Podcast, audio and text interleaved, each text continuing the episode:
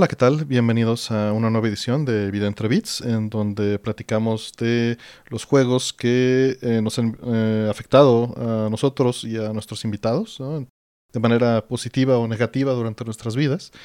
Y bueno, estoy aquí con un gran invitado y con mi estimadísimo amigo Fire. ¿Cómo estás?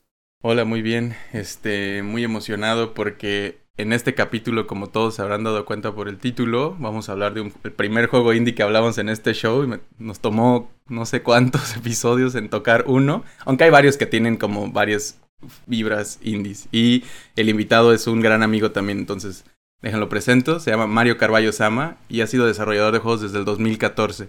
Empezó en los primeros años de Hyperbeard y en el 2017 tuvo la oportunidad de irse a Stugan, una cabaña en medio de la nada en Suecia, donde trabajó en un juego de doblar la ropa. En el mismo año empezó Detrás del Pixel, un podcast en el que platica con varias personas de la industria de videojuegos con el fin de documentar su trayectoria. Los últimos años ha estado trabajando de manera independiente entre desarrollo web y desarrollo de videojuegos, con tres juegos lanzados en el último año. Esta vez la escribió él, obviamente, este, pero creo que se le olvidó una de las cosas más importantes de su carrera, que fue horchata.club.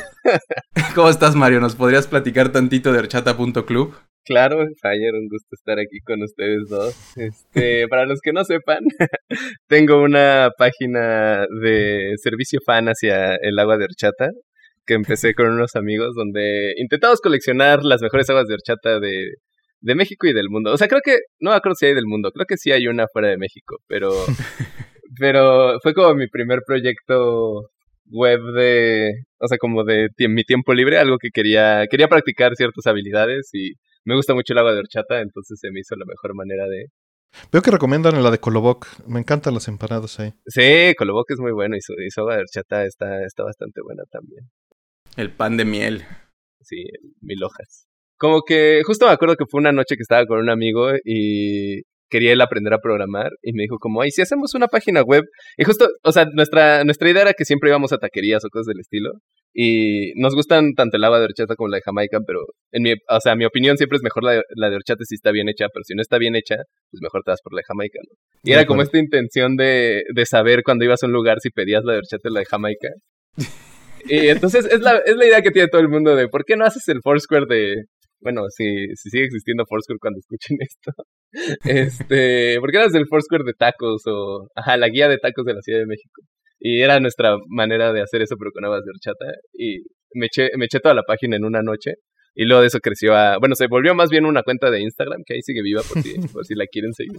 Y también era como chistoso, o sea, de que siempre le decía a alguien como, métete a Horchata Club y pensaban que iba a ser algo muy, este, muy malo. Y cuando eran aguas de horchata, era una muy buena sorpresa. Como que la mayoría de la gente reaccionaba así, es lo que me da muchísima risa. Además de que usas tus, tus habilidades de programación para hacer este tipo de cosas que, que se me hace increíble.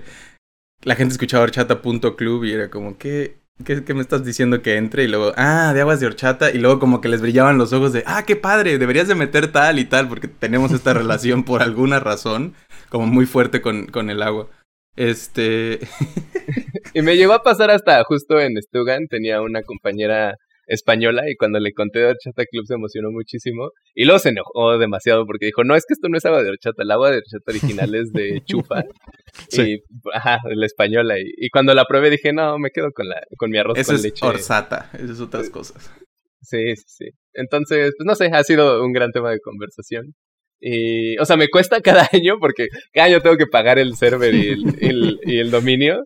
Creo que todos tenemos pecados de esos. Sí, y siempre hay un momento de tal vez ya sé el año donde, donde debería de tirarla, pero, pero no puedo. No puedo, me gusta creo mucho. Que, creo que tengo un amigo, si mal no recuerdo, era un gran amigo que se llama Yedoan, que su, tenía un dominio que era mariala del bueno, marri.io, o sea que terminaba así como toda la URL.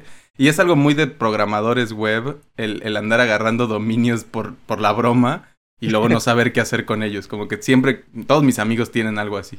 Sí, creo que uno de mis pecados más grandes fue que en una clase, porque he dado clases en, en la UP y en, y en otra universidad, en Cocos, este, Cocos School, y di una clase de web, me acuerdo, y estábamos, o sea, aprendiendo, como ya estaban cerrando su proyecto, ¿no? Y justo les dije como, ¿qué quieren de última clase? ¿Como aprender a subir su página a un dominio o, u otra cosa, ya no me acuerdo. Y fue como, ah, no, sí, lo del dominio.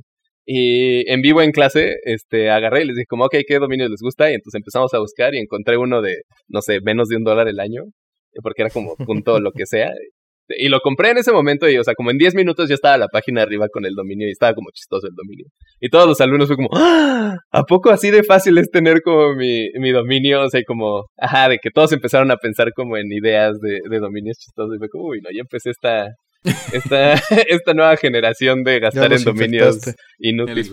y siendo que hoy en día ya nadie se sale de las tres redes sociales, ¿no? Sí, sí. Ya nadie entra a los dominios. Justo, si alguien llega a comprar un dominio y a subir su propia página web gracias a esa clase, sería muy feliz. Recuperando las tradiciones. Y ahora que lo pienso, yo no agarré, un día se me prendió el foco así de Antonio, Anthony.io, pero, pero también Artemio y Mario tienen eso mismo y seguro no los tienen, ¿verdad? No, no, fíjate que, lo, consideré, pero me quedé con el dominio. Pues, el dominio más viejo que tengo tiene apenas 20 años. Va a cumplir 20 años este año. apenas. Apenas. Bueno, es que hay gente, conozco otra gente que pues tiene más, ¿no? Claro. El último artículo que leí de dominios era que ya podías comprar dominios con emojis. O sea que es un emoji punto... Y creo que eso Kazajistán, ¿no? Una cosa así es el, el único país que tiene ese, este Resolver Time o lo que sea. Y todo empezó porque, ajá, salió en Hacker News la noticia de que alguien había hecho un servicio de correo con dominios de emojis. Entonces puedes tener como el facepalm arroba, este, bueno, Mario arroba facepalm. No, no se presta para scams, no para nada. Sí, no, no, no. y justo decía el, el dude en su blog como de su, de su nuevo startup, como, estuvo muy difícil porque ningún correo llegaba porque todos lo, lo mandaban spam directito. Sí, no, no inventes, está, es, es todo un asunto. Oye, y en el formato de vida entre siempre le pedimos a nuestros invitados que nos cuenten una anécdota este, que tenga relación o que sea adyacente a videojuegos. ¿Te gustaría compartirnos algo? Ah, sí, justo este tenía otro juego como de propuesta para, para el día de hoy que me gusta mucho y creo que es de, de los pocos, o sea, era el único juego creo que de Nintendo que había en mi, o bueno, que, que había salido en consola de, de Nintendo, ya no sé. Pero el punto es que es Conquer Bad for Day y durante mucho tiempo era como mi respuesta default para cuál es tu juego favorito y siempre decía como Conquer Bad for Day. Era, o sea, ya mucho tiempo después pensándolo, ni siquiera creo que lo jugué como lo suficiente para justificar esa, esa respuesta. Pero obviamente me lo dieron de una manera muy especial y creo que ya he contado esta historia, pero este fue como en la, en la secundaria. No, en la primaria. Y un amigo, o sea, como de mis pocos amigos que tenía, porque justo me acaba de cambiar de escuela, entonces este, pues sí, estaba como en una escuela muy grande con muchísima gente y todos que ya llevaban seis años ahí y era como mi primer año en esa escuela, entonces no era tan fácil tener amigos, ¿no? Y este, uno de los amigos que hice, este, me acuerdo que era muy mal hablado y para mí eso era como, ajá, muy novedoso, entonces, este, me caía muy bien por eso.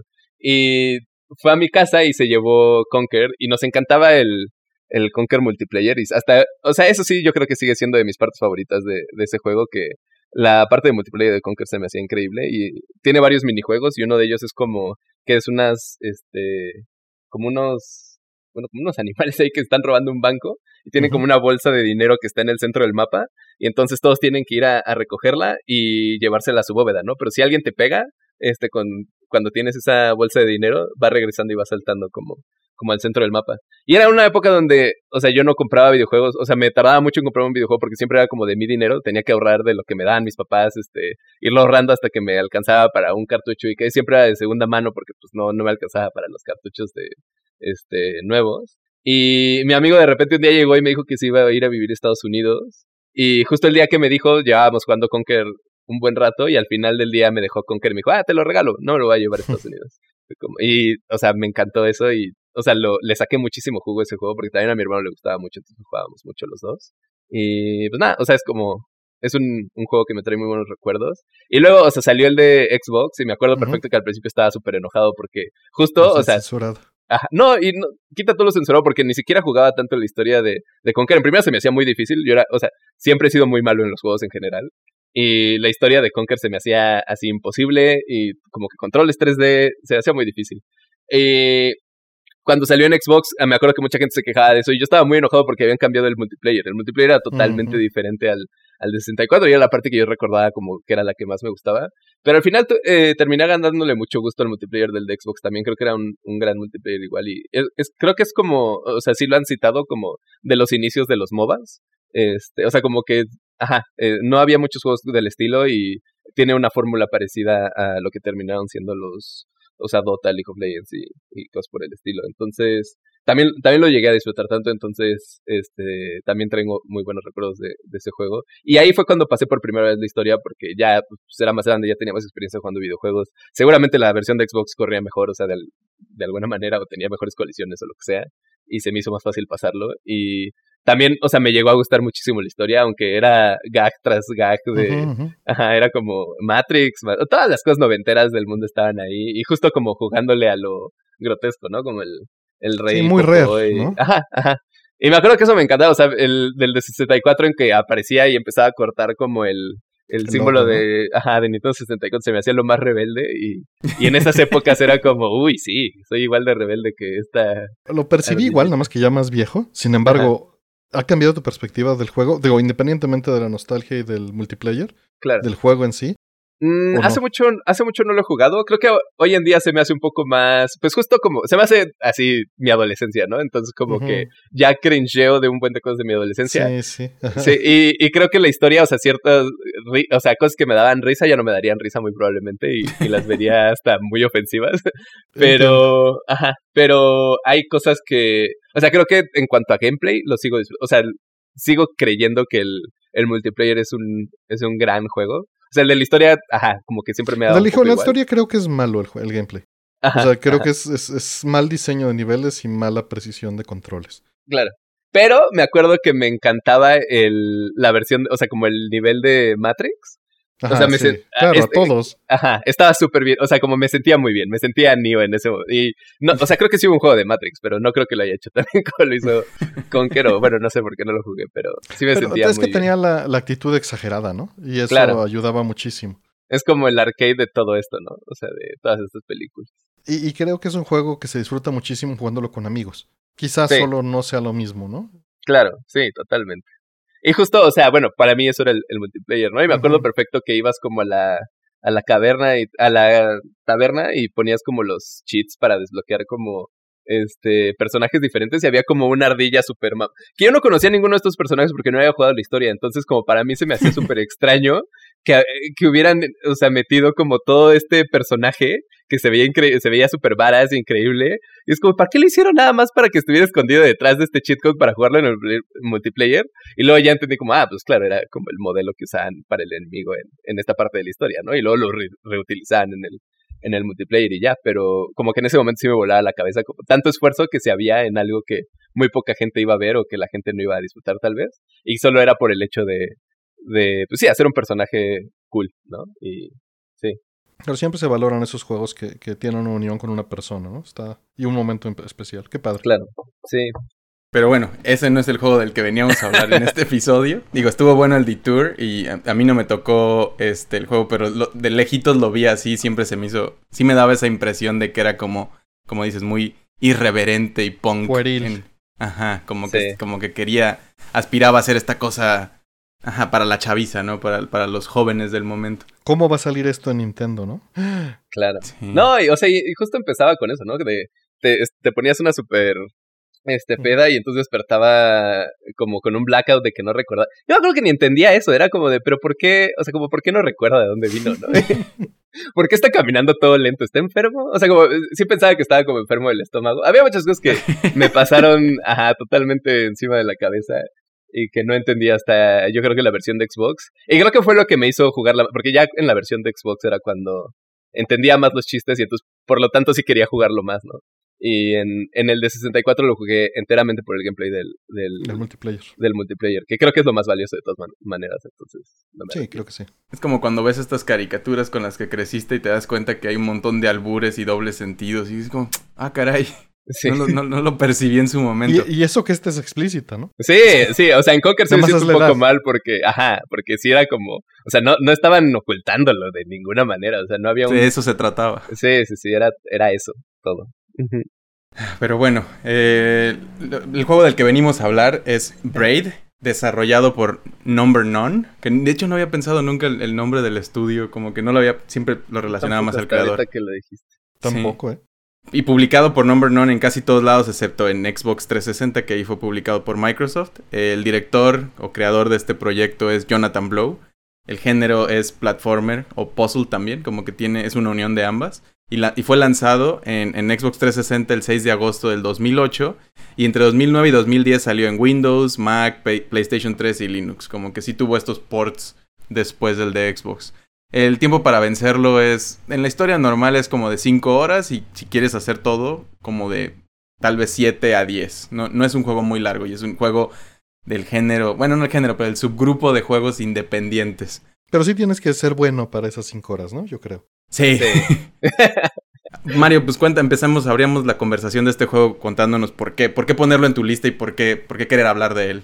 Claro. Ah, pues cuando me, me invitaste y me dijiste la dinámica, ¿no? De, de buscar un juego del que quería hablar, agarré Steam, que era, pues está en mi compu, y me puse a ver como los juegos que había completado, y como ya lo dije, soy, normalmente soy malo en los juegos. Creo que hoy en día ya soy un poco mejor, este, pero siempre comparado con mis amigos que juegan muchos juegos, este, siempre soy malo. Y por lo tanto no, no, no he acabado muchos, y Braid es uno de los pocos que tengo casi todos los logros en Steam. El único que me falta es el de speedrunner y la verdad es que no me interesa hacer el de speedrunner, entonces como que creo que así se va a quedar. Y, ajá, entonces como que listé esos juegos que sí había, que sí había acabado y ahí estaba Braid. Y, o sea, entre más avanzó, ya después de que te había dicho y más me puse como a intentar volverlo a jugar y, y investigar un, par de cosas de, de Braid, o sea, me da mucho gusto haber escogido ese juego me di cuenta de que sí es de mis juegos favoritos de toda la vida. y también, o sea, yo creo que después de Conquer, el, la siguiente vez que me preguntaba a alguien como cuál es tu juego favorito y ya que había descubierto Braid, la respuesta por default era, era Braid. Bueno, y probablemente lo sea después de este, después de este trip que me eché a, investigar. Algo que sí me, me entristeció un poco es que me acordé que va a salir una nueva versión de Braid, la uh Braid aniversario, y hubiera estado increíble hablar de, de Braid ya que hubiera salido, ¿no? Porque seguramente va a salir con... O sea, según tengo entendido, va a salir en como versión remasterizada este año, ¿no? HD. 2021. El, el primer cuarto, ajá, comentario del desarrollador, que era lo que más me interesa. Y dijeron que primer cuarto del 2021, entonces yo, supongo que va, o sea, digo, si, si se cumple la fecha, pues saldrá en menos de un, mes, ¿no? Ajá hubiéramos tenido como ese contenido extra, pero creo que lo interesante va a ser que si la gente lo está, que lo está escuchando se pueda, si no lo ha jugado, se va a emocionar este, y va a tener esta edición nuevecita recién salida del horno para probarlo. Bueno, la razón por la cual jugué este Braid, de hecho, este, o sea, en parte fue por, bueno, una gran parte fue por Indie Game The Movie, y la razón por la cual vi Indie Game The Movie es porque hubo una, este, un screening en universidad, creo, y creo que fuiste tú, Artemio, el que lo organizó. No lo organizé yo, pero, pero estuve ahí.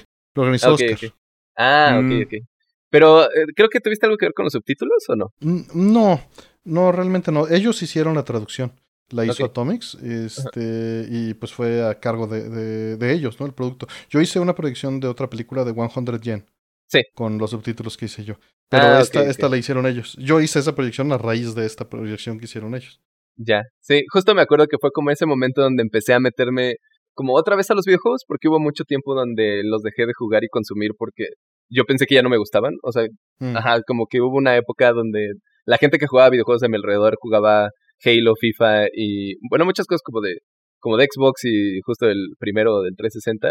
Y ya no me sentía tan identificado con eso. Y hasta que no llegó In The Game The Movie y vi como estos proyectos que se veían muy diferentes y muy interesantes para mí, fue que fue que retomé los videojuegos y me acuerdo que dije, voy a jugar todos los juegos que han salido en esta, en esta película, ¿no? Y, y creo que los primeros fue Braid, no sé si fue Fest o Braid, pero pues era esa época en la que volví a empezar a jugar videojuegos y sí me puse a la tarea de acabarlo y también como que pues amigos que habían ido conmigo a, ver la película también lo, lo querían, lo estaban jugando, entonces como que esa plática con ellos de como cuando vas encontrando cosas o, o vas descubriendo este, ajá, como un contexto sobre el juego, pues lo vas platicando, ¿no? Entonces, como que fue una experiencia que me gustó mucho y hasta el día de hoy sigue siendo como del, ajá, de los juegos que más me gusta y como siento que es de los mejores finales de un videojuego que, que ha habido este, o de los que he jugado, ¿no? Porque tampoco es como que haya jugado todos los juegos. Sí. No, no se preocupen, no vamos a dar spoilers. Vamos a, vamos a ir alrededor de la situación, pero sí concuerdo que el final es, es interesante, pero no lo jueguen esperando el final. Porque el, ah, camino es, es, este, es muy interesante. ¿No? También de paso. Yo no soy muy fan de cómo se expresa la historia, porque, y esto no es spoiler, ¿no? Como que tienen estos libros que van narrando ciertas cosas, este, entre capítulos. Y a mí se me hace eso como una versión muy floja de, narrativa, ¿no? Como aquí hay un libro y es como, ah, pues chale, pues ponlo en el contexto del juego de alguna otra forma que no sea unos libros. Se me hace como flojo. Pero, y, la historia como que a manera muy sencilla es salvar a la princesa, ¿no? Como muy inspirado en Mario, de hecho tiene como mucha, mucha fórmula de eso.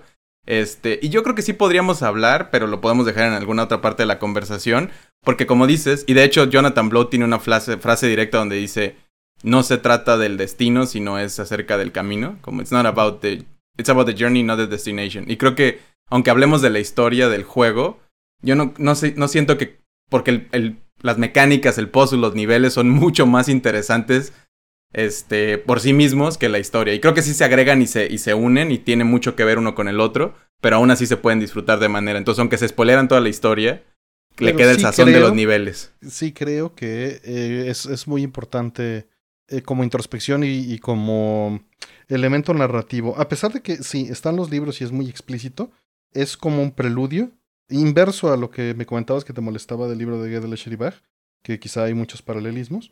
Eh, el preludio aquí es el que te molesta y el contenido te funciona. Pero la, lo que te está dando en esos libros, aunque pueda sonar pretencioso en su forma de escritura, es relevante a las mecánicas que te va a presentar.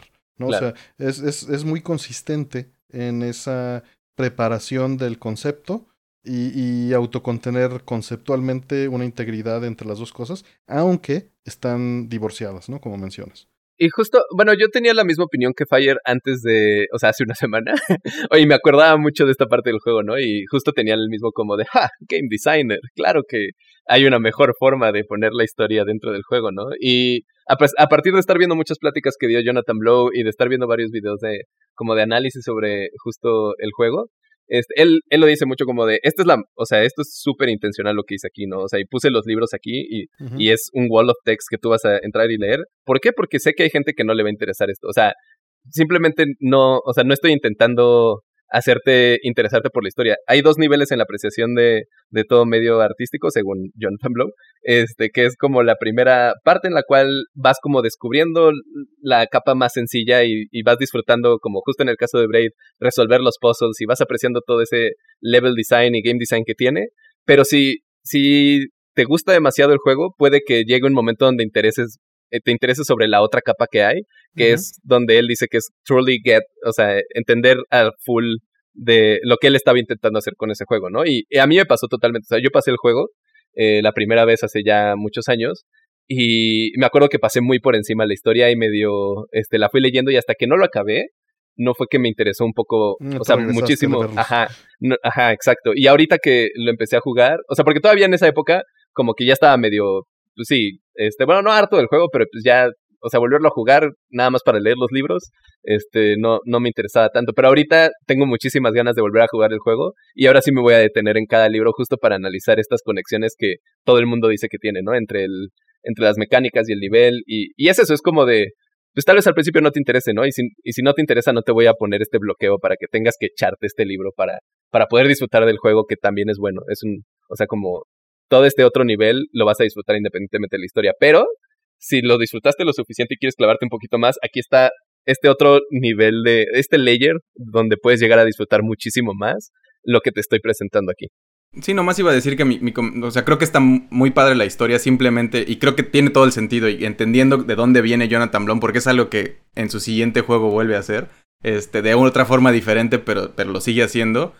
Yo solamente era como, lo, hace muy, muy consumible, ¿no? Porque de hecho si terminas el juego siempre puedes regresar a leerlo, pero es como este folletito donde viene como, ah, bueno, aquí hay más información, como si tuvieras que jugarlo con un wiki de lado, que no lo necesita porque justo está como lo suficientemente separado, pero, pero siento que...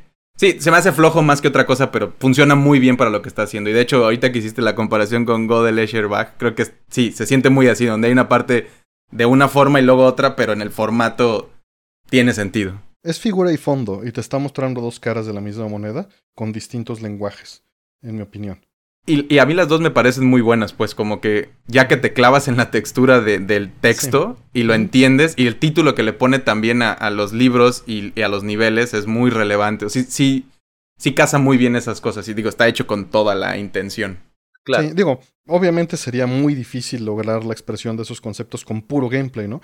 Por eso te tiene que explicar lo que significan esos conceptos para él en el contexto del juego antes de, de aventarte al nivel. Y valdría la pena, perdón que, que les robo un poquito la palabra, mencionar que el, el platform empieza con un platforming sencillo, en donde hasta sientes que te están, este, pues básicamente menospreciando como jugador en el tutorial, ¿no? Porque es, es sumamente básico, eh, se siente como de párvul, pero eh, justo está hecho para que contraste, ¿no? Es, es, esta mecánica en la que hay un nivel de introductorio donde te ponen pictogramas y lo que hacen los botones y te ponen un ejemplo de la acción en el momento. Pero inmediatamente, en algún momento, te van a matar. Y cuando te maten, ya sea pasando el tutorial o durante el tutorial, va a salir que puedes apretar otro botón para regresar el tiempo. Y esta es la mecánica principal, no la única, y esto se va bifurcando y se va explorando de distintas maneras, pero es en parte eh, la parte narrativa y mecánica funcional del juego, ¿no? Para quienes no lo hayan jugado y les interese tal vez saber qué es.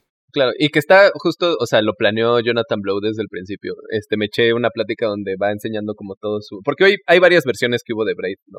La primera fue con su arte de programador, que fue la que se ganó varios premios, de hecho. O sea, fue como cuando empezó a agarrar este, fuerza el, el proyecto y que lo llevó creo que a GDC y a varios lugares y a partir de eso empezó a, generar mucho ruido y ahí fue cuando se dio cuenta de que el proyecto era bueno y que tenía como lo necesario para, para llegar a algo importante y entonces buscó un artista que lo ayudara a, a hacerlo, ¿no? Pero si ves desde su primera este, versión que es esta donde de verdad son como bloques azules contrastando con un fondo ahí café horrible.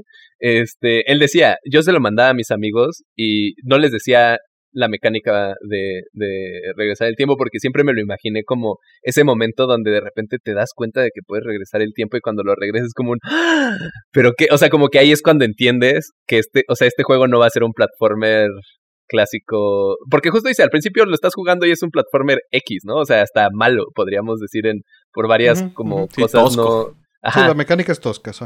Exacto, y es como, y, y todo esto es medio a propósito para que llegue ese momento y te des cuenta que lo importante no era todo esto que estuviste haciendo en el tutorial, sino regresar en el tiempo y que sea la mayor, o sea, como bajé tu expectativa lo más posible para que en cuanto piques ese shift y regreses tantito el tiempo, te huele la cabeza, ¿no? Y creo que, o sea, hoy en día se me hace muy difícil, porque yo entré a jugar Braid ya sabiendo de qué se trataba, ¿no? Y, ya habías visto y, la película. Ajá. ajá, exacto. Entonces creo que está difícil, o sea, bueno, tal vez hay gente que sí le, le siga, o sea, siga teniendo ese momento, pero me parece como un momento increíble. Y justo se lo estaba enseñando a, a mi pareja y en cuanto piqué el botón de shift y regresé me dijo, ¡Ah! ¡qué increíble! Y fue como, sí, o sea, sí, sí está, sí está muy cool. Sí, y está muy bien que, lograda. Que, que, que, estás acostado jugando y te sientes, ¿no?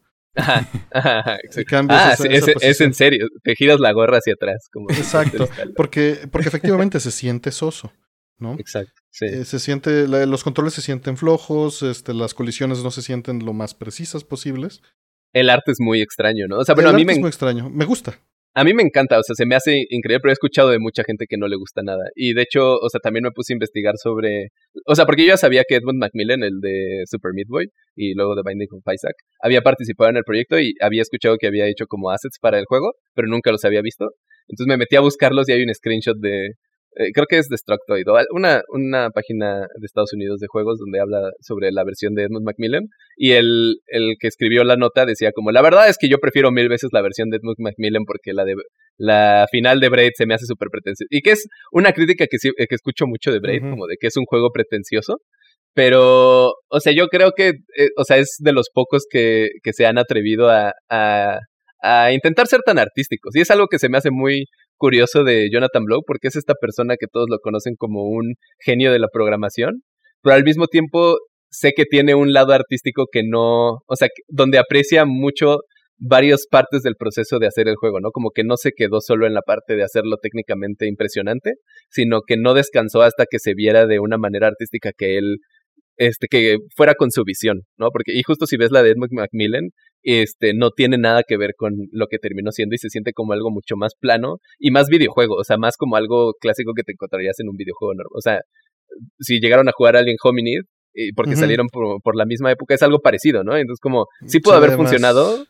Tal no vez. le da carácter, ¿no? Edmund, Ajá, Edmund es muy gamey game. Es como sí, hace sí, cosas sí. muy de videojuegos, sí. Exacto, y es como, y Braid no era, o sea, nunca intentó hacer eso, y, y, lo ha dicho Jonathan Blow mil veces, mi intención de Braid no es divertir a la gente. O sea, yo voy a películas y hay veces donde, pues sí, te entretienes, ¿no? Pero hay veces donde sufres y, y o sea, digo, en Braid no creo que sufras, pero, pero sí hay momentos donde tal vez no te lo estás pasando bien porque estás... Es un puzzle, no es un platformer. O sea, sí, sí, sí tiene los elementos de platformer, como bien dijo Fire, pero el core es que es un puzzle, ¿no? Es lo pulido son los puzzles y lo pulido es el level design.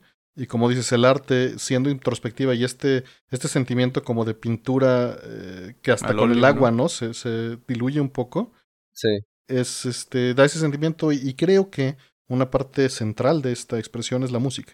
Por lo menos para mí eh, fue un, uno de los elementos más importantes eh, cómo tomó música de, de, uno de estos servicios en línea y la adaptó y parece que la música está escrita para el juego, de lo bien escogida que está, ¿no? Me encanta el soundtrack de Braid y es de esos este soundtracks que lo tengo como en repeat varias veces de mi vida y justo cuando aprendí eso también de que no era música hecha para el juego, sino que él la consiguió y luego la, o sea, la fue acomodando en el juego como iba funcionando y justo para la mecánica de regresar el tiempo que sonara bien, me voló la... Y ese es, ese es el lado artístico que siento que a veces no se le da como importancia de Jonathan Blow de que sí tiene, o sea, sí es una persona muy programadora, sí tiene muchos discursos de sobre programación y, y habla mucho del tema, pero también tiene este lado enteramente artístico que, o sea, que si juegas sus juegos te das cuenta, ¿no? Muy personal, ¿no? Sí, creo que, creo que como, nomás como una nota ahí, lo de que decías de los premios fue el IGF, este, del Independent Game Festival, se, ganó el de Game Design del 2006, que era con esta versión con arte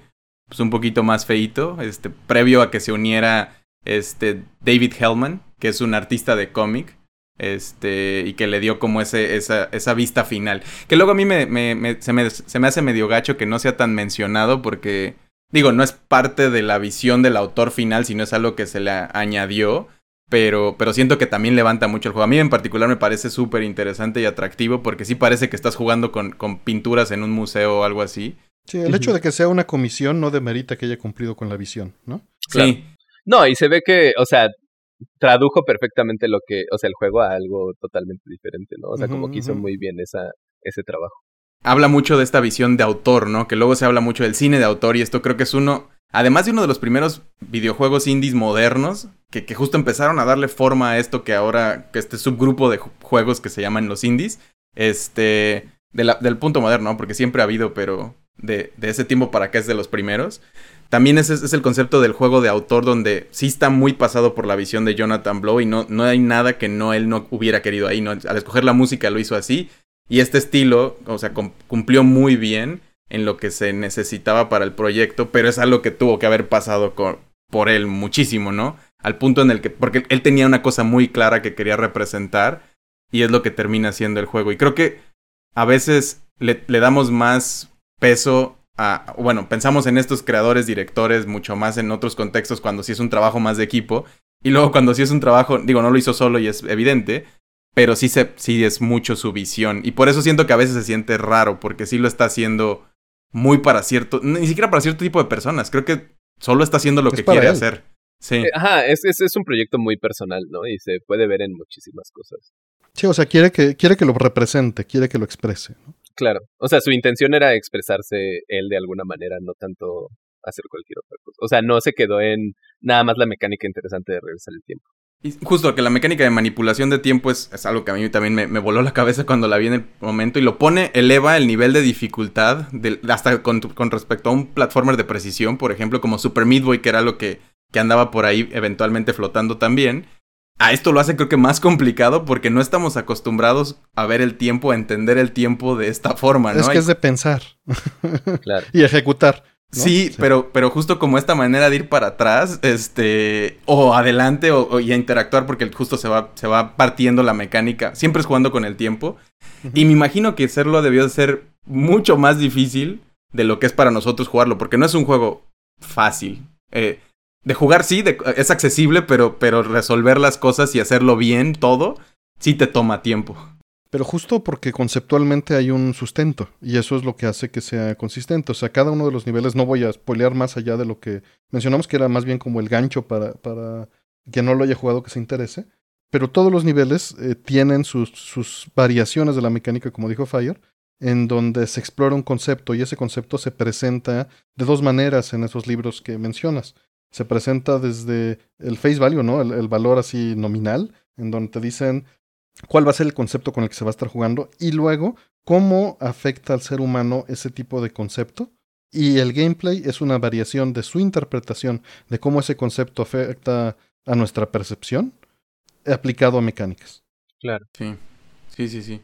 Hay un quote que me encantó que creo que fue en un video que, de los mil que estuve viendo, que creo que ajá, también habla de una parte muy importante de la filosofía de diseño de Jonathan Blow, y es que Braid es como un Metroidvania en el cual en lugar de estar desbloqueando habilidades, desbloqueas nuevas formas de pensar, y justo que tiene esta mecánica en la cual tú puedes ir avanzando en el mundo aunque no hayas agarrado ciertas piezas, y luego puedes regresar y agarrar esa pieza, y no es que justo hayas tenido una nueva habilidad, sino que tal vez ya entendiste el problema de una manera diferente, y entonces tuviste ese, ese eureka moment y regreses como, ah, claro, así la puedo agarrar, ¿no? Y vas y la agarras y, y no sé, me gustó mucho porque creo que, o sea, como lo ha dicho Jonathan Blow, justo esa siempre ha sido su, su intención cuando diseña los juegos, porque bueno, The Witness y, y Braid los dos son muy puzzles y llega a haber puzzles que pueden ser muy difíciles. Como no quiero que te frustres, o sea, mi intención no es que dejes de jugar el juego. Sí, su filosofía es que aprendas de los errores en lugar de ser castigado, ¿no?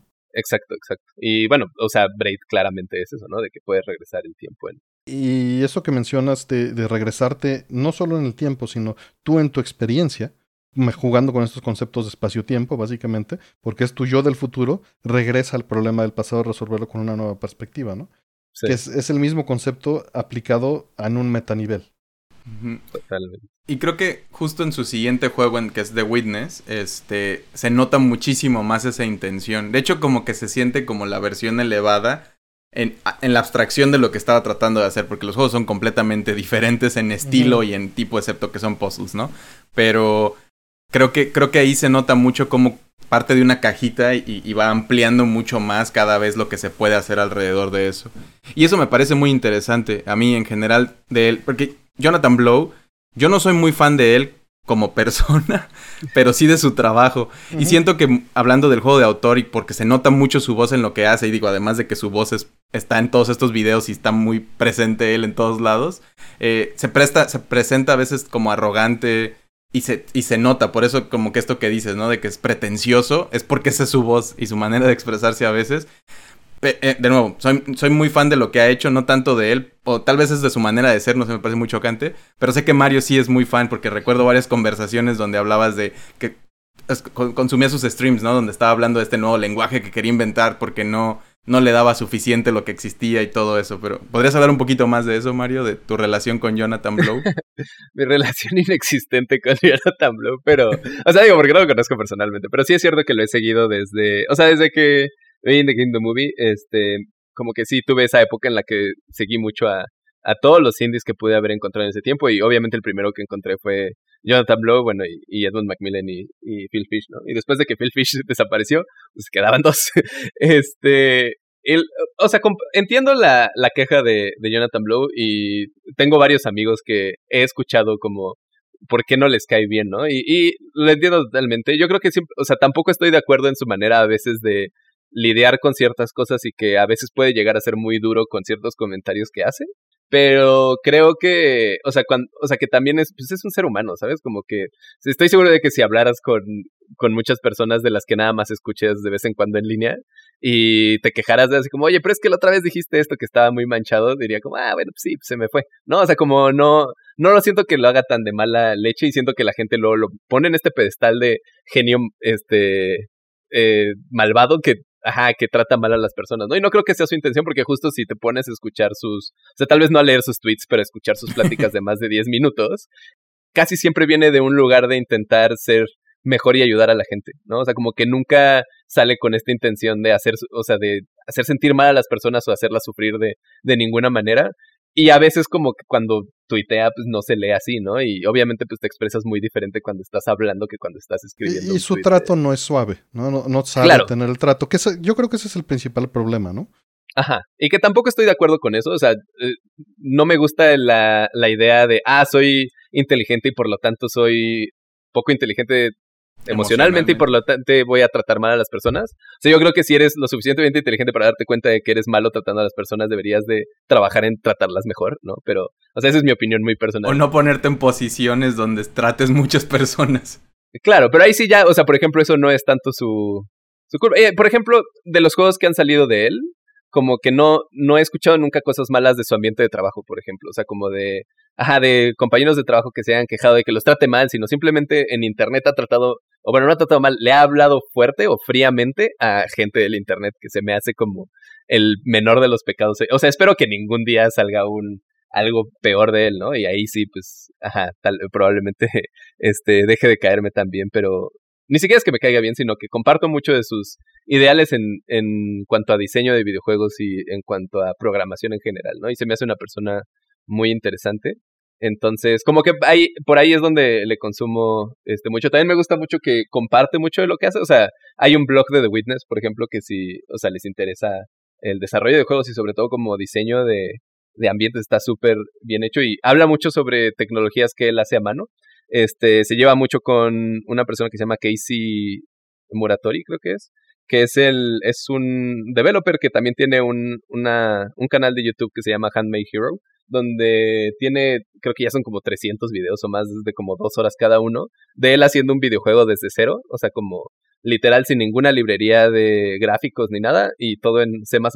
Y es como, ¿cómo hacer un engine totalmente desde cero, no? Y a partir de eso empezó una conferencia que se llama Handmade Con, donde justo invita a personas que hagan herramientas como más crafteadas desde cero ellos para estudios grandes y estudios pequeños. Por ejemplo, estuve invitado eh, Tommy Refens, el de, el de Super Midway, dio una plática sobre su engine y, cosas. O sea que, ok, tal vez yo no, yo no soy alguien que hace engines, por ejemplo, pero me interesa mucho ese tema la mayoría de las Entonces disfruto mucho consumir ese tipo de cosas. Y él es alguien que empuja mucho a, a no usar, este, o sea, no usar cosas ya hechas nada más por usarlas, ¿no? Y que hay un camino por el hacer tus propias cosas y por qué es valioso y por qué vale la pena hacerlo. Entonces, me gusta mucho consumir lo que, lo que él hace en, cuanto a ese sentido. Y por ejemplo, ahorita que estuve investigando de, de Braid, encontré su blog viejito de, de Braid y habla de Braid ya que salió, ¿no? Y habla mucho de problemas que pues llega a un punto donde, o sea, que no había pensado en ellos, ¿no? Habla de su sistema de partículas y cómo, pues tú cuando es un sistema de partículas en un videojuego, pues es, ah, sale esta bolita y se mueve random en la pantalla hasta que desaparece, ¿no?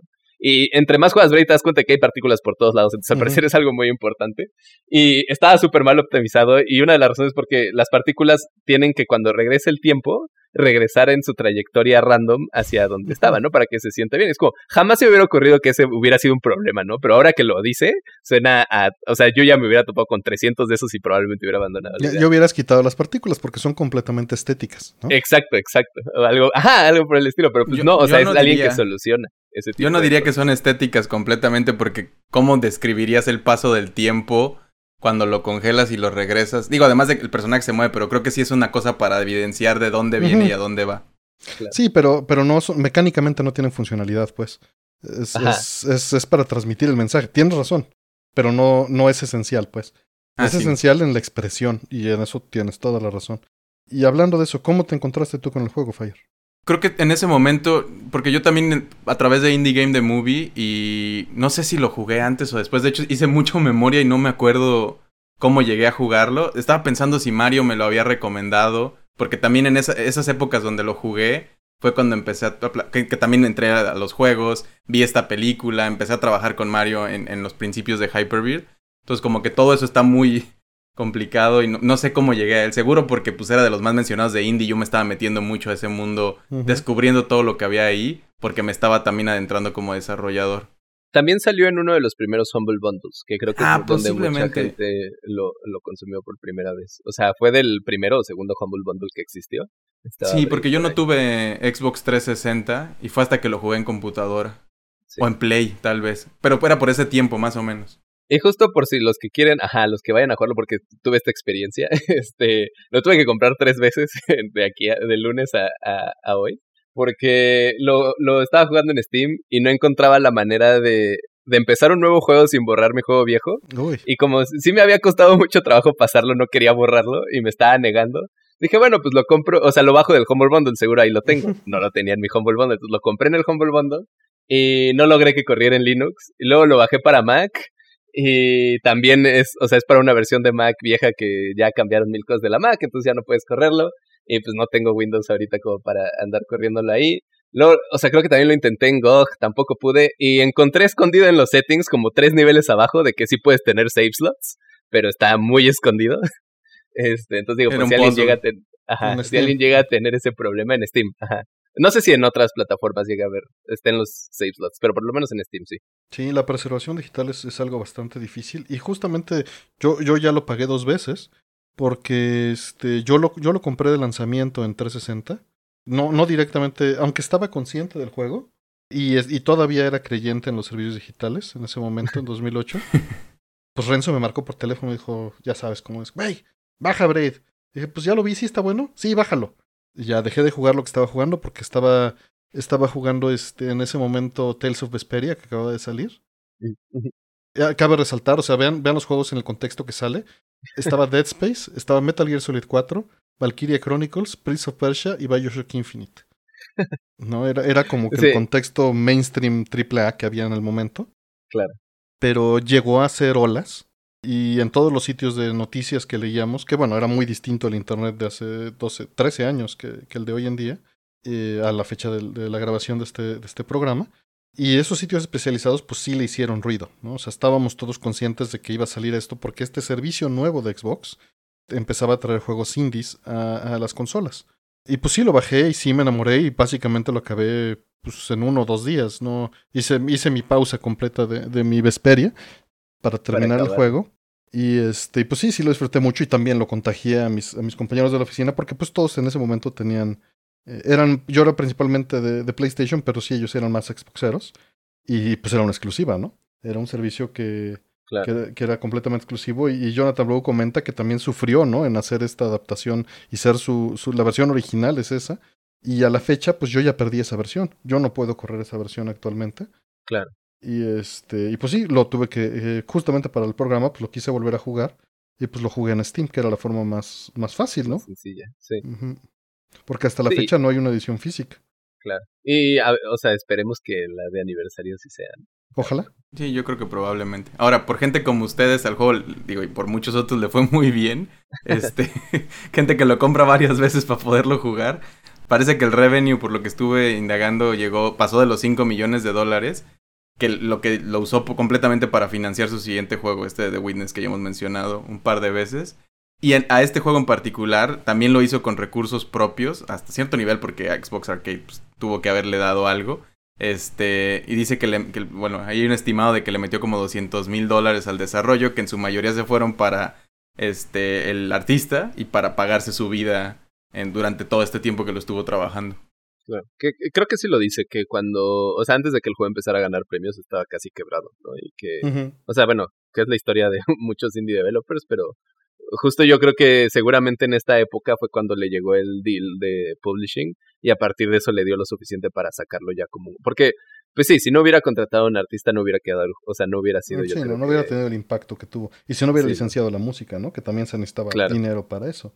Claro. Al final de cuentas. Y yo me acuerdo que justamente en, en, esta película de Indie Game The Movie, que, que sale cuatro años después y le dio un segundo aire al juego, ¿no? Porque sí. tuvo esa oportunidad de que en 2008 pegó fuerte porque era el abrepuertas del servicio y en 2012 pues volvió a tener un ingreso por esto mismo, ¿no? De, de, de la exposición.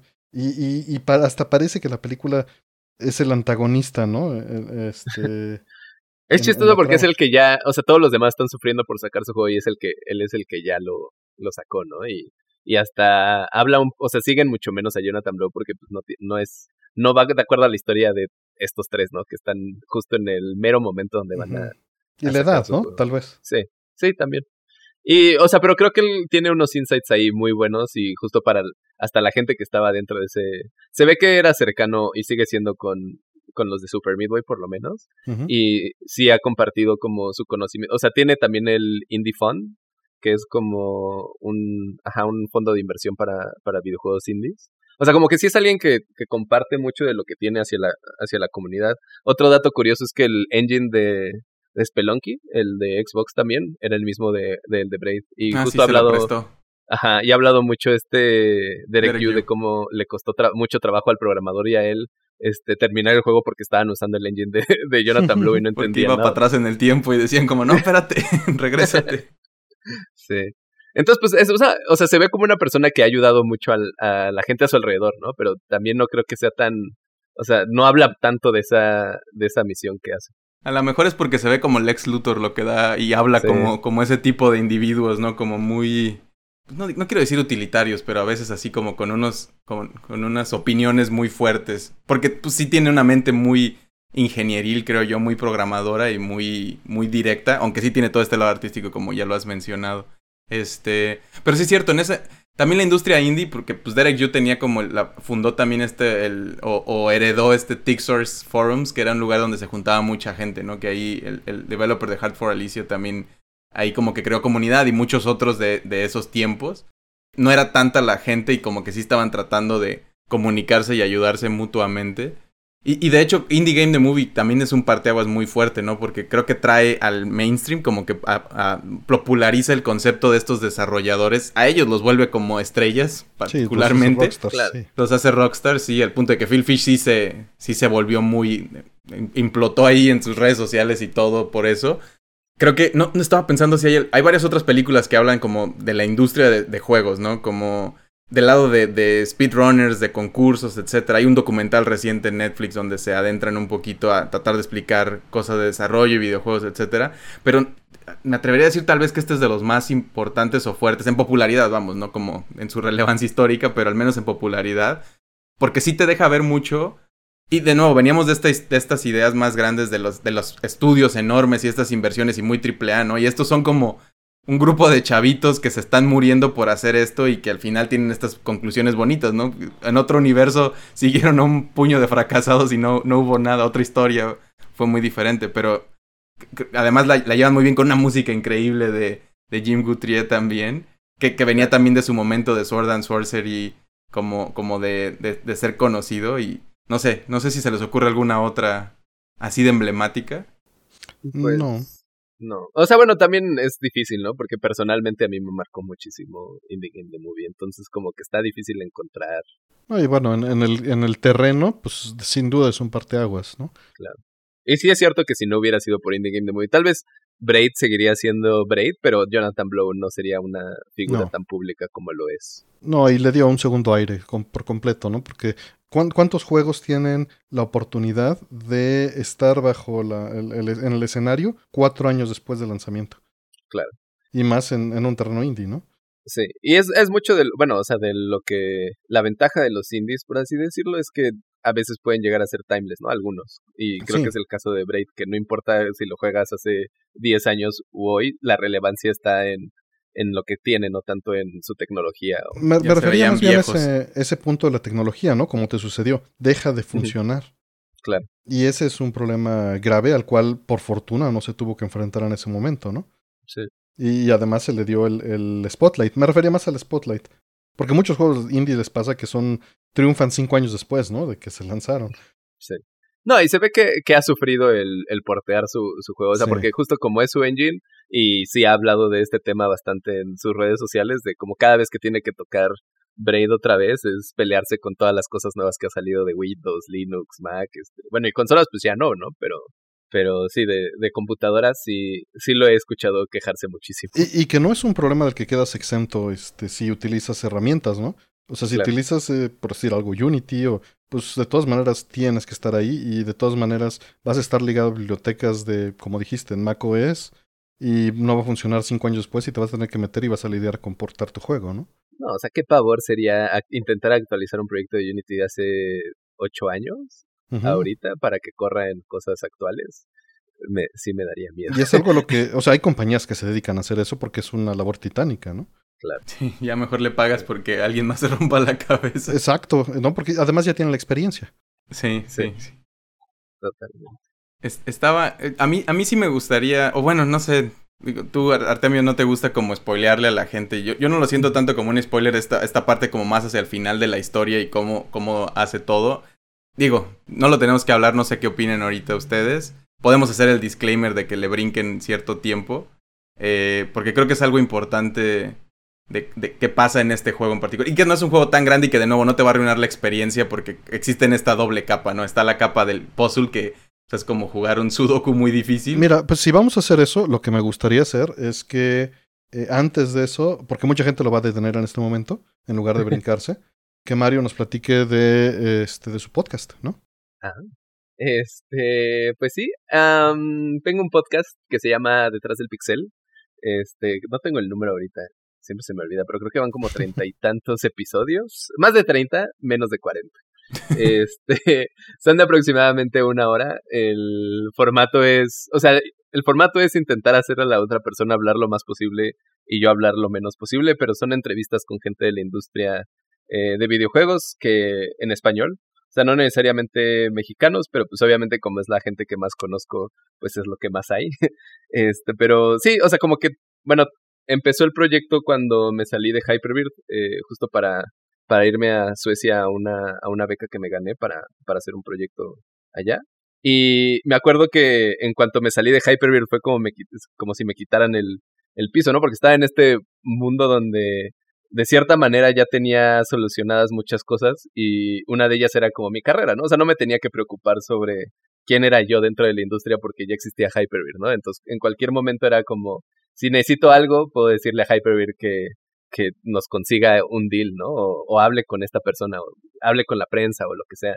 Y en, el momento en que me decidí salir de, de Hyperbeard, se perdió todo eso, ¿no? Fue como, pues ahora soy Mario, que este, justo como pues, no es común que la gente conozca a los que hacen los videojuegos o, o qué hizo cada quien o por qué es relevante lo, la, la persona detrás de, de lo que está haciendo. Y conocía yo mucha gente de la industria y me daban ganas de compartir sus historias y yo ya había escuchado muchos podcasts de, del estilo. O sea, uno del que era muy fan era Infinitamo, que igual era, este, ajá, eran entrevistas a, desarrolladores. Y bueno, también escuchaba ScoreVG, ¿no? He escuchado ScoreVG desde, desde el inicio.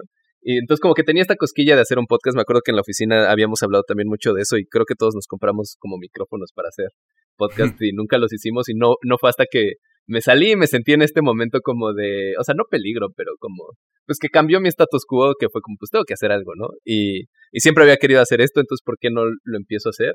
Y como justo esta manera de compartir, este, sobre todo todo lo que yo había, este, escuchado eh, a la gente y dar este, esta nueva perspectiva sobre las personas que están, este, haciendo los juegos y están detrás de, de todo lo que implica a la industria de videojuegos. Entonces, pues bueno, se llama Detrás del Pixel, está en detrásdelpixel.com este, no he sacado episodios en casi ya medio año, creo, algo por el estilo.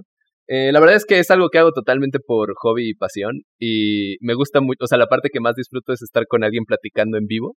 Entonces me ha costado mucho trabajo hacer eso en la pandemia, obviamente. Entonces, como que no, no le he visto tanto sentido hacerlo este ahorita, aunque varios me han dicho que, sea, como que siempre me dicen como, ah, pues deberías de grabarlo como lo estamos grabando este, ¿no? Que, que está funcionando bastante bien y funciona el formato. Pero creo que soy un poco más egoísta y, y es como no quiero, no quiero dejar de platicar con las personas en, en vivo, ¿no? Y creo que ya han surgido muchos proyectos parecidos que están, o sea, que también no es como que haya dejado al mundo sin este contenido, ¿no? Porque siguen saliendo podcasts del estilo. Pero lo vas a retomar. Pero, ajá, mi plan es retomarlo en cuanto se pueda y este, también, o sea, siempre ha habido la idea de hacer más cosas, ¿no? Como escribir más contenido, bueno, tener más contenido escrito y, y videos. Este, de hecho, hicimos un, un video para el Game Summit MX del año pasado, que fue el, el intro del, de este año, del 2021. Este, y me gustó mucho cómo quedó, entonces sigue siendo una de las cosas que, que quiero hacer, como seguir, este, de alguna manera compartir lo que pasa en la industria de, videojuegos en, español, ¿no? Porque también, pues lo que pasaba es que había, yo conocía mucho este contenido, pero siempre en, inglés o en, en otros idiomas y, y nunca dándole la voz a estas personas. Y mientras estuve viajando, porque tuve un rato en el que tuve la fortuna de viajar bastante, este, me pasaba mucho que yo intentaba hablar con las personas y obviamente hablar en inglés. O sea, a pesar de que ya lo entrené bastante y, y soy mejor de lo que era hace unos años, este, sigue siendo pues tu segundo idioma, ¿no? Entonces no puedes como expresarte de la misma manera y quería dar este espacio para personas que su lengua nativa fuera español, poder compartir su historia a su manera, ¿no? Porque, por ejemplo, si me llegaran a mí a entrevistar algún día en un podcast en inglés, pues sí podría este, defenderme, pero sé que no sería lo mismo y no, no compartiría las mismas cosas que, que tal vez compartiría en español. Entonces era como esta intención de por qué es el contenido en español, porque quiero este, dar este espacio a gente que, que pueda expresarse de, la manera más cómoda y fluida para ellos. Sin duda. Además, la personalidad cambia en otro idioma, ¿no? Claro, totalmente. Sí, está muy cool. Muchas gracias por, el, por, por hacer ese contenido, porque es algo completamente necesario en la región. Como dices, no hay, no hay esa exposición, ¿no? Y esa documentación, y es, es una labor este, muy importante y que, la verdad me da mucho gusto que hagas. Muchas gracias. Pues sí, o sea, y justo se va, o sea, va de eso. Al principio, pues era muy este, ajá, conectar y tal vez dar a conocerme lo que sea, pero ya llegó un punto donde lo vi más como, como algo historiográfico, ¿no? O sea, como un archivo de, ah, ¿quieres escuchar la historia de esta persona? Aquí hay una hora de, de esa historia, ¿no? Tal vez ya no están algunas actualizadas y pues obviamente tengo ganas de, de volver a hablar con, con personas donde ya ha avanzado su historia y, y, seguirla contando, pero me gusta mucho que por lo menos hay una hora ahí de, de, de la vida de alguien en, en ese programa. Sí, vayan y escúchenlo. Y también si quieres dar tus redes, porque si se van a desconectar ahorita, pues mejor que lo tengan de una vez. Claro, uh, pues estoy en todos lados como AFK-Mario. Este, estoy en Twitter, en Instagram y en Mastodon, si es que alguien usa eso. este, es la nueva red, red, social de los, de los que no les gustan las redes sociales. Y pues nada, este, como dijo Fire al principio, eh, me he dedicado a hacer mis proyectos personales en cuanto a juegos en el último dos años más o menos. Y en el 2020 este, estuve trabajando mucho con el joven Paul, eh, Juan Pablo Rievelin, que creo que ya lo, sí, ya lo entrevistaron. aquí. No me acuerdo qué episodio fue, pero creo que fue el tercero, ¿no? Algo por ahí. Este, ajá, entonces estuve trabajando con él en hacer este, varios videojuegos. Entonces tenemos una página de Itch, que igual es AFK Mario en Itch, y tenemos ahí tres juegos. Eh, bueno, cuatro, pero uno está medio no terminado. este. Ah, ajá, bueno, y el, el que más me gusta hasta ahorita es Bullfrog, que es como un Tetris este platformer, que pues es como un, un Braid puzzle platformer. Quisiera yo creer. no andes diciendo que es un Braid porque no vas a llegar. No, no, no, no, no es cierto, no es cierto. Es un juego chiquito. de una ranita.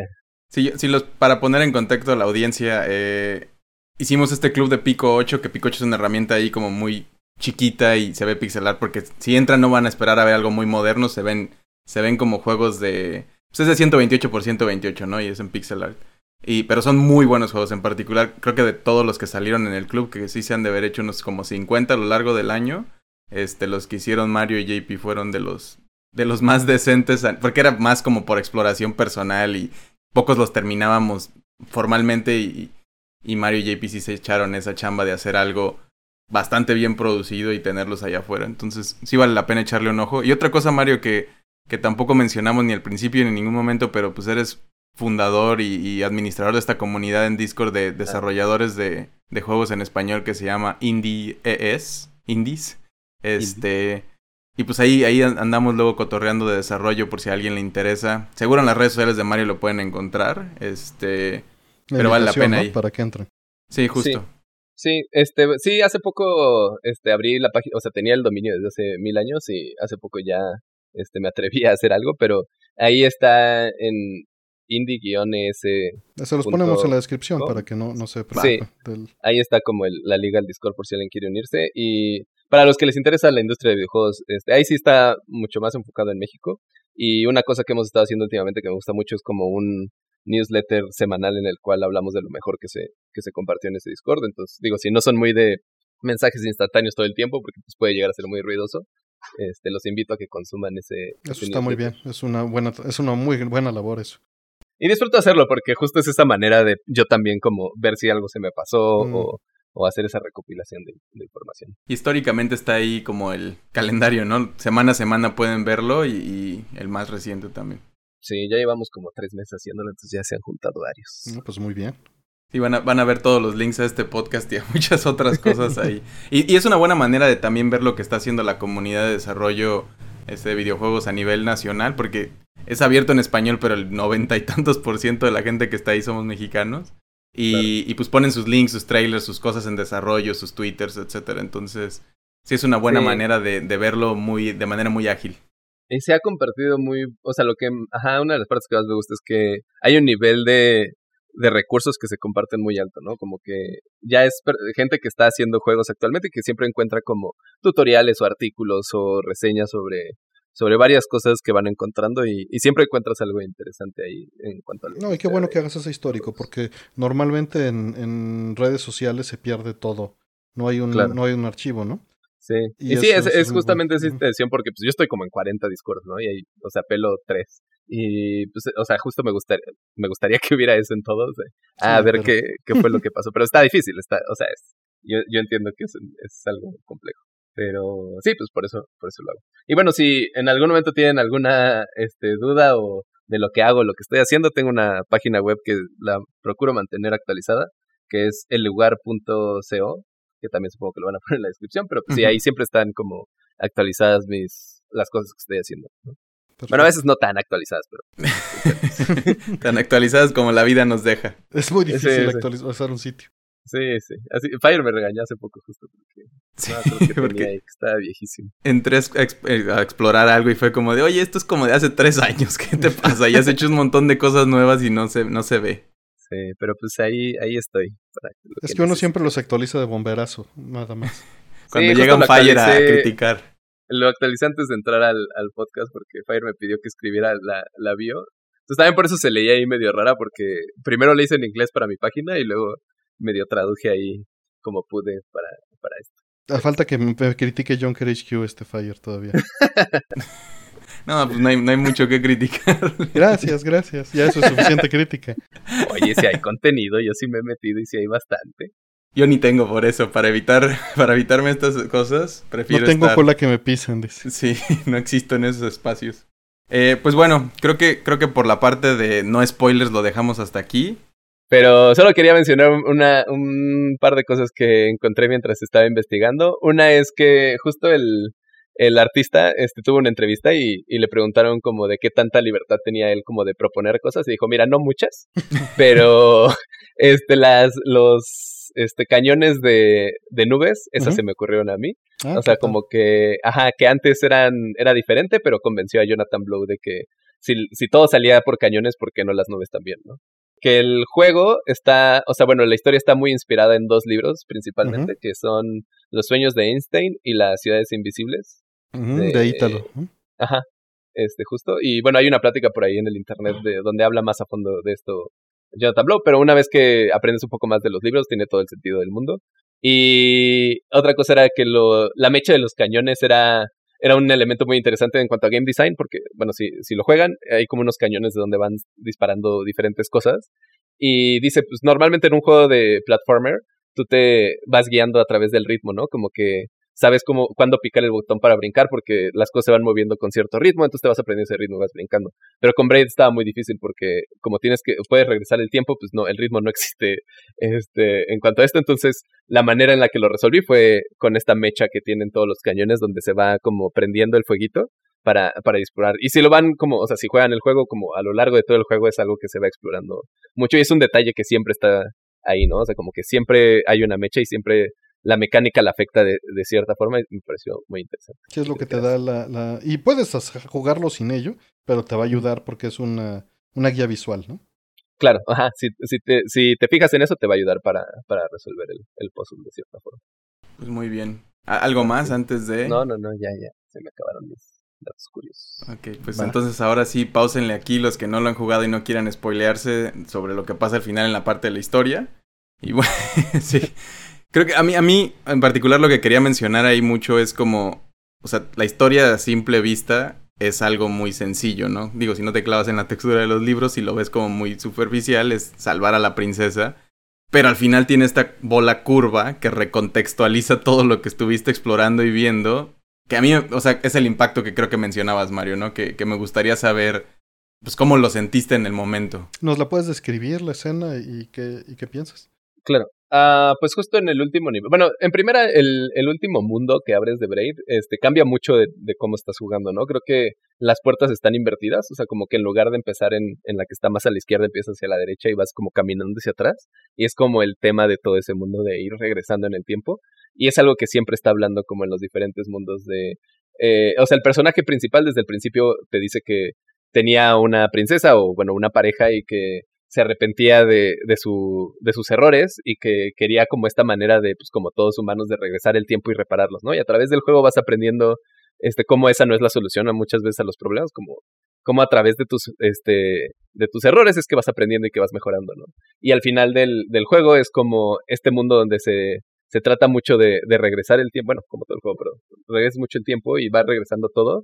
Y empieza como el, el final final, o sea, como el último nivel del último mundo, con la, la princesa siendo como agarrada por un este como caballero grande que parece ahí medio malvado y ella dice ayuda ayuda Y entonces, como que todo el nivel es tú intentando, como que ella está en un nivel superior y tú en, o sea, ajá, como arriba de ti y tú estás como en una cuevita abajo. Y siempre eh, te mueves hacia la derecha intentando como llegar a esa parte de arriba de ella, ¿no?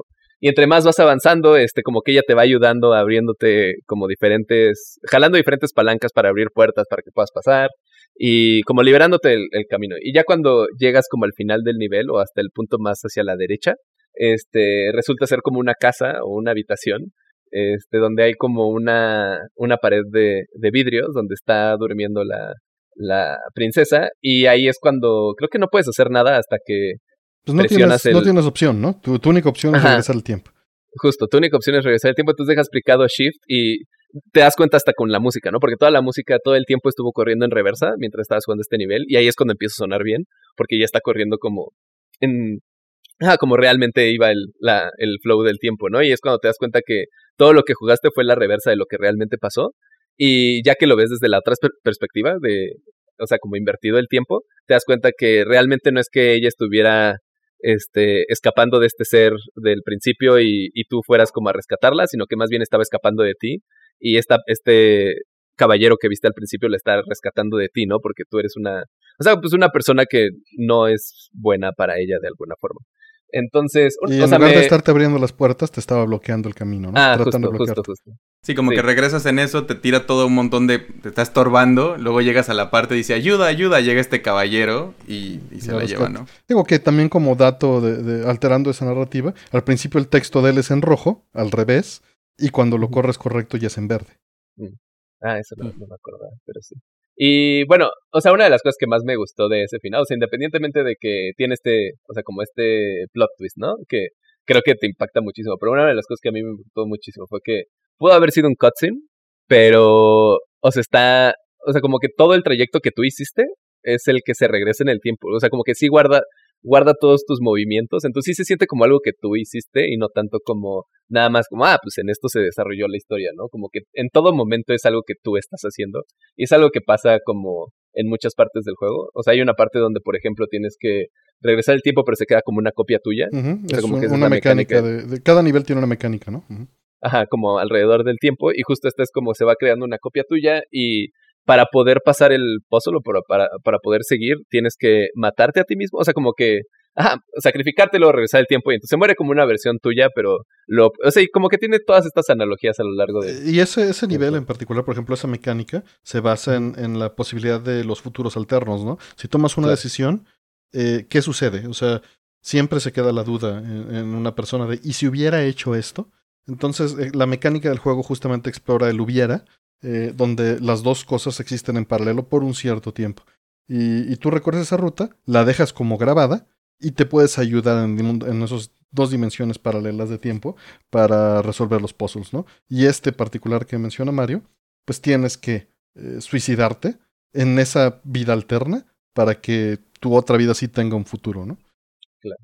Y es estas decisiones que te hace hacer el juego en todo momento y como que nunca, o sea, nunca te lo pone tan explícito como, ah, te tienes que matar, ¿no? Sino que es algo que de repente descubres. y es como, ah, me tengo que matar, ¿no? Y, o sea, siento que le, o sea, le da mucho peso a, a todas las cosas y justo regresando como al final, es esto de, ah, no nada más es, o sea, me está poniendo una escena pregrabada del regreso del tiempo, ¿no? Para explicarme esto. O sea, hay, es un nivel muy sutil, pero pues es, está, este, poniendo en reversa todo lo que yo hice, ¿no? O sea, lo que yo jugador en ese momento hice, no lo quiso otra persona. Entonces, como que siento que todos esos pequeños detalles, o sea, son las partes que, me encantan de este juego y es lo que hace que, que me impactara tanto en, en cuanto lo jugué y, o sea, y que me sigue causando muchas, o sea, como mucho sentimiento el, jugarlo. Ese, ese tipo de, de game design me gusta. Eh, hay pocas Digo, sí, hay varios ejemplos, pero pocos me vienen a la mente en este momento. En particular, Braid es interesante porque en el diseño de niveles te forza la mano a que esa sea la solución, ¿no? Claro. Y no solo narrativamente, sino también mecánicamente. Eh, algunos ¿Qué es lo que dice mucho Jonathan Blow como de el lenguaje que hay en, en, game design, ¿no? De cómo explicarte algo a través de, de, de, gameplay. Y creo que es algo muy difícil de hacer y, y, es algo que él siempre intenta hacer y lo hace bastante bien. Y fíjate, es algo muy, muy difícil de hacer efectivamente cuando conceptualmente, o sea, yo más bien yo creo que su herramienta principal es que conceptualmente hay un sustento de un mensaje que quiere dar. pero de manera secundaria y que muy poca gente eh, lo toma como tal porque siempre existe una barrera contra este concepto, es utilizar los lenguajes formales y las matemáticas. Porque de lo que estás hablando particularmente es que el game design es un lenguaje formal en el cual tienes libertad de expresión. Y cuando tu lenguaje formal tiene suficiente libertad de expresión para representar contradicciones o representar ilógicos, entonces tiene suficiente poder para llegar a, mecánicas que puedan ser más trascendentes, ¿no? Que, que, sean más interesantes. Yo no, yo no me dedico a esto, pero lo estoy viendo nada más como el nivel matemático de forzosamente el, el, un juego es un conjunto de reglas en el cual te estás moviendo y sí, puedes hacer una exploración dentro de esas reglas y esas reglas se pueden llegar a torcer, romper o estirar, ¿no? Pero a final de cuentas son reglas matemáticas que están corriendo dentro de código. Y mucha gente cree que eso es rígido, cuando puede dar nacimiento a estructuras hermosas como los fractales, ¿no? Que este juego tiene muchísimo ese tipo de estructura, no necesariamente fractal, pero sí eh, definida a través de las acciones que son emergentes en el gameplay, ¿no? Sí, y bueno, una de las cosas que leí de, de Jonathan Blow en una entre, bueno, en un Reddit MA de Ask Me Anything, pregúntame lo que quieras. Este, él ha dicho en varias pláticas como de, ah, cuando hagas un videojuego no te claves nada, o sea, no agarres de referencia nada más videojuegos, ¿no? Sino intenta salirte de, de ese medio y busca referencias en todos lados, en, en todo tipo de expresiones artísticas, ya sea literatura, películas, música, lo que sea, o en cualquier otro lado, ¿no? Y alguien le preguntó como en su en su red de, bueno, si, o sea, si dices eso, ¿cuál fue tu inspiración para los puzzles de, de, Witness, su segundo juego? Dijo, bueno, para los puzzles no tanto, o sea, para el juego en general sí, o sea, como el ambiente y todo, sí hubo este, mucha referencia a otras cosas, pero para los puzzles como tal, yo creo que solamente las matemáticas, y pues se ve que, que Jonathan Blow, o sea, es un matemático de corazón, ¿no? O sea, como que es un tema que le interesa mucho y, y se ve que lo ha explorado muchísimo en, en sus juegos. Y justo en Braid es eso, es como o sea, cuando dijiste al principio, Fire, como eh, qué difícil hacer o diseñar estos niveles, creo que lo dijo como, una vez que tuve como voy a jugar con el tiempo, fue cosa de investigar como más sobre el tiempo y a partir de ahí empezaron a salir las mecánicas solitas. O sea, la parte difícil no fue tanto diseñar el juego, sino hacer el juego como tal, pero las mecánicas empezaron a salir porque me basé en todas las leyes que ya existen de, como los en, en el contexto con el tiempo, ¿no? Ajá, sí, o sea, está la, cómo afecta la gravedad al tiempo, ¿no? Y la cercanía ¿Cómo se afecta el espacio-tiempo? ¿Cómo afecta la distancia o el espacio al tiempo? ¿Cómo afecta las memorias, los recuerdos, no? Y, son esas ideas que te van generando mecánicas en cada uno, que bueno, eso implica una creatividad en cómo, cómo conviertes esas ideas. Pero es lo que decía, tienes un concepto y a raíz de ese concepto ya solo generas reglas. Puede o no que lo pienses como matemáticas, pero creo que de fondo, aunque estás, digo, las matemáticas son el lenguaje que utilizamos para describir nuestra forma de pensar. Y, son una herramienta que si pules, te puede ayudar muchísimo. Y muchas veces nosotros, cuando diseñamos algo, eh, no usamos lenguajes formales para escribirlo y nos gusta entrar directo a la, a, la acción, ¿no? Pero a veces nos complicamos las cosas y llegamos a una solución matemática sin darnos cuenta. Y puede servir hacer ese análisis cuando tienes el interés. Pero mi, mi, mi, intención con esto decir es más bien, no le tengan miedo, ¿no? al lenguaje matemático. Sí, no, o sea, yo creo que justo hay varios ejemplos de arte, o sea, que parte a partir de reglas matemáticas, ¿no? O sea, como de mucha gente que encontró dentro de las matemáticas una manera de expresarse, este, muy, o sea, como muy útil y única en sí misma, como para, para justo verlo como algo que no puede ser artístico. Y, y, justo las matemáticas no son cuadradas, ¿no? Sí son, son muy abiertas, ¿no? Solo vean Juego de la Vida, o sea, hay miles de cosas que, que, que, describen esto, ¿no? No tengo que, que subrayárselos. Son tan abiertas que no caben en los márgenes de esta libreta. y bueno, otra cosa, o sea, como justo lo dijo Artemio de estas varias mecánicas, por ejemplo, esta otra la, que es la del anillo, ¿no? El anillo de compromiso, que si te acercas a él se, se alenta el tiempo. Y creo que lo dice al principio en los libritos que están en el nivel, este, de cómo cambia tu percepción del tiempo dependiendo de las cosas en las que tienes cerca. Y creo que también, o sea, es otra de las razones por las cuales Braid es de mis juegos favoritos. Y es como, creo que hay varios ejemplos de juegos que tienen mecánicas interesantes, pero que no van, no intentan ponerle este lado personal a, al juego. Y, y, lo dice Jonathan Blow en Indie Game The Movie, ¿no? Como el juego indie tiene esta libertad de poderle poner algo muy personal dentro de él Y justo no es algo pulido, no es, o sea, si tú juegas Braid, no es este juego perfecto en el cual las colisiones están perfectas y cada esquina está como redondeada para que no te haga daño, sino que hay cosas muy personales y muy hechas para que tú sientas algo a, través de jugarlo. Y creo que en Braid, o sea, si, y justo si te, si te interesa lo suficiente o si conectó contigo lo suficiente el juego, vas a llegar a ese punto donde vas a querer leer los libros porque va a ser como, quiero entender cómo, o sea, qué es lo que me está diciendo esta persona con todo este diseño que ya me eché, ¿no? Como, con todo este nivel que jugué, ¿qué, es, qué otra cosa me está diciendo esta... Este... Porque al final es, son reflexiones de él acerca de la condición humana ante, ante es como filosofía, que es otra parte de como, es como la matemática expresada en otras formas. y yo, a mí se me hace muy raro pensar en, consumir o jugar el juego sin leer estas cosas, porque es como, están ahí por una razón, si no, no estarían. Y entiendo que la gente luego es como, voy a skipear todos los cutscenes y voy a brincarme los... No, voy, no quiero texto, quiero solo la acción, pero pues... Hay, o sea, hay juegos que se prestan para eso, pero creo que hay otros que sí tienen algo que decir que vale la pena hacer la inversión de tiempo para consumirlo. Otra, otra cosa que estaba yo pensando del final también, y no sé qué tanto se hayan en, su investigación, que yo no lo conecté, pero en, algún otro momento como di con esta teoría, de que el juego se trata sobre la bomba atómica. Por, por ah, una, Porque después del final viene esta frase que es muy icónica de eso y entonces como que mucha gente ha reinterpretado el final como que en realidad la, la, chica, la princesa es la bomba y Tim es un científico, que Tim es el personaje principal, es un científico que, que está como llegando al conocimiento y que por eso tiene que ver con el tiempo y otras tantas cosas que llevan a eventualmente desarrollarla y pues se ve como una explosión al fondo en ese, en ese después, ¿no? Como en el atardecer ese que se ve, donde están quemando ciertas cosas. Por eso hacen como eso. Y Jonathan Block creo que hasta la fecha ha dicho como, pues hay un montón de interpretaciones y esto está abierto adrede, no hay, no hay más. Lo que sea que te guste, que te diga, está bien. Digo, porque si hay una referencia ahí al final de una frase, pero digo, lo que sí queda claro es que la, la, chica puede ser una metáfora de cualquier meta en donde objetificas la meta como, como el fin, ¿no? sin, sin, tomar en cuenta el camino y eso es, este, lo puedes metaforizar a donde quieras, ¿no? Sí, yo como lo vi, o sea, porque me acuerdo que acabé Brady después de, de eso, llegó un amigo y me dijo lo de la, la bomba atómica, y como que en ese momento no me, no me había clavado tanto a leer los libros ni a como a entender la parte justo de, como la historia de lo que estaba intentando decir Jonathan Blow en eso, entonces como que nada más me quedé con, ah, pues sí, supongo que sí, ¿no? O sea, alguien de internet ya dijo que, que eso es lo de lo que se trata el juego, entonces pues está interesante.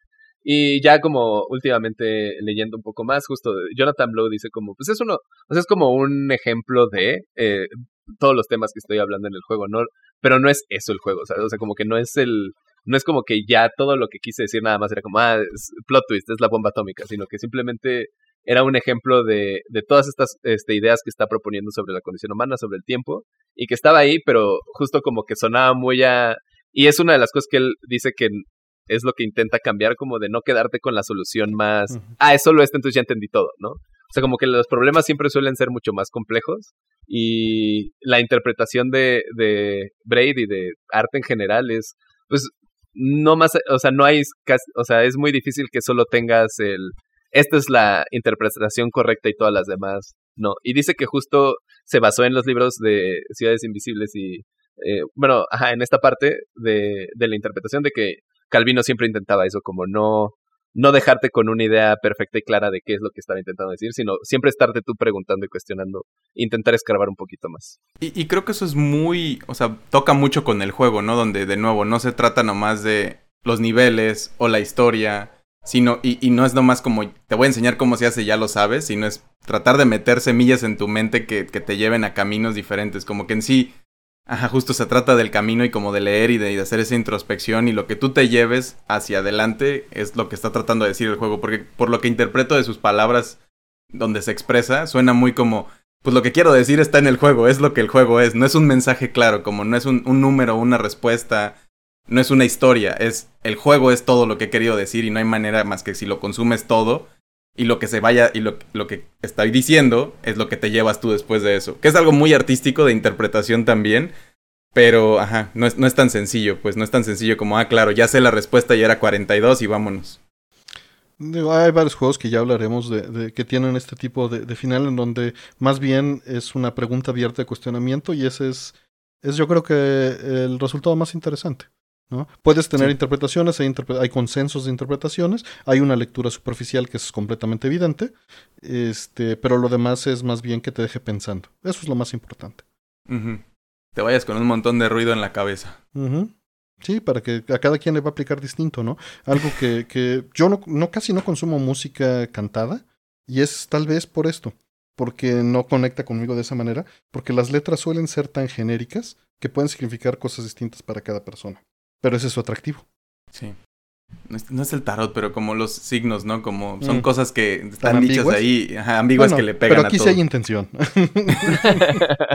Allá también hay intención, hay gente que hace dinero sacar varo, pues sí, sí. Pero aquí Dungeons and Dragons Digo, aquí la secundaria sí era sacar dinero, pero pero no es la primaria. pero bueno, Sí, me, me, gustó mucho. Qué bueno que nos dimos el tiempo de, de, explorar y de platicar estas diferentes cosas. Creo que vale la pena, ¿no? Y es algo que, que la audiencia nos ha pedido varias veces, como no se detengan, háganlo. Y, y, a lo mejor esa es la manera, ¿no? Como dejarlo hasta el final y, y, con una pausa clara para que la gente que no quiere no tenga que estar con miedo. Pues y la gente que sí. Qué opinan. estos son los libritos de, de Braid. O sea, si, si querían clavarse más, aquí está. Si no, se pueden haber quedado hace medio. Ándale. Exacto. Nada más ahí. Qué flojo lo hicimos de nomás dejarlo ahí al final y. Sí, sí, sí. Hay que esconderlo con unos puzzles. Esa conversación está metida en otro Discord en otro lado. Si la quieres conseguir, tienes que pagar el Patreon. Ah, pero bueno, pues creo que ahora sí es todo, ¿no? De, de lo, lo, que queríamos hablar de Braid. Creo que sí. Sí. Pues bueno, muchísimas gracias por, por escucharnos. Muchísimas gracias, Mario, por, por compartir tu tiempo y hacer todo el, el trabajo que sabemos que esto requiere y por estar aquí. Ustedes por invitarme. Me la pasé muy bien, me gustó mucho este volver a visitar a Brave y, y de verdad, o sea, le mandé una foto a, a, Juan Pablo de mi de mi browser y tengo como 30 videos todavía que tengo por ver de pláticas de Jonathan Blow, que me los voy a echar porque los disfruto mucho. Entonces, y disfruté mucho este, estos días de estarle eh, rascando a, a, este juego que me gusta tanto. Perfecto. Y pues platicar con ustedes siempre está a gusto. Este, Fire, ¿cuáles son tus redes? Ah, pues yo estoy como arroba FireDev en Twitter e Instagram. ¿Tú, Artemio? Yo como Artemio en, este, en Twitter y johncarachico.net. Ahí están mis, mis escasos proyectos que Fire dice que no tengo nada. no, si tienes un montón, como no. 20 años tiene tu página, ahí nomás que no la quieres llenar. No, sí es una flojera hacerlo, lo sé. Odio hacerlo. Como te digo, nomás los hago de bomberas. Queda muy bien. Pues muchísimas gracias Mario, muchísimas gracias Artemio y a la audiencia que llegó hasta acá. Coméntenos de nuevo y donde nos estén escuchando, si llegaron hasta acá, este, pues dejen comentarios, reviews, compartan, que nos ayuda mucho para, para pues, seguir con la emoción. Digo, lo hacemos de, por gusto nada más personal, pero sí nos, sí nos llena, ¿no? Y acabamos de ver un fanart que hizo alguien que nos sigue y nos gustó ah, mucho también. El de, Katamari, ¿no? Sí, muy bonito. Muy bonito. Pues bueno, muchísimas gracias. Gracias y nos estamos viendo. Hasta luego.